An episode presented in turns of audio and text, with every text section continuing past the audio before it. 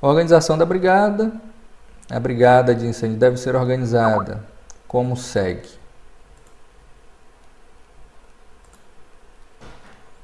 Os brigadistas devem ter é, as atribuições previstas no item 5.5 e nós dividimos né, nessas, nesses títulos: brigadista, o líder, o chefe da edificação e o coordenador geral.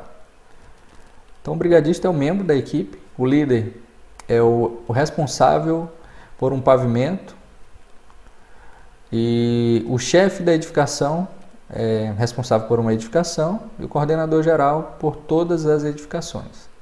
É o líder maior. O organograma, o modelo temos é, no anexo E.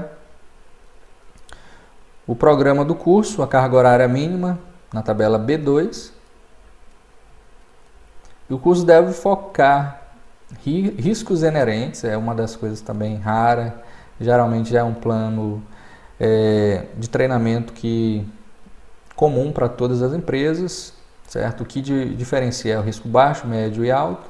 O treinamento tem uma carga horária diferente, então os instrutores geralmente mudam é, a parte do treinamento em vista dessas classes, risco baixo, alto e, e médio.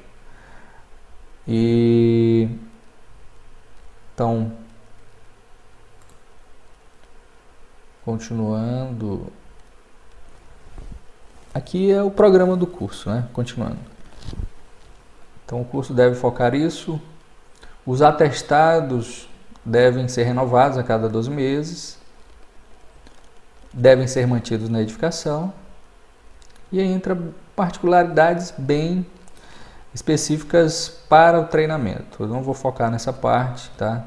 Vou focar na parte principal para vocês, projetistas, tá? O objetivo aqui desse treinamento é dar condições para vocês levantarem o número de pessoas que geralmente é exigido para um treinamento de brigada. Então é, é exigido um treinamento de brigada, né, dependendo da classificação da, da edificação, e você vai ter que dar o número da população e o qual o nível de treinamento que essa população deve ter.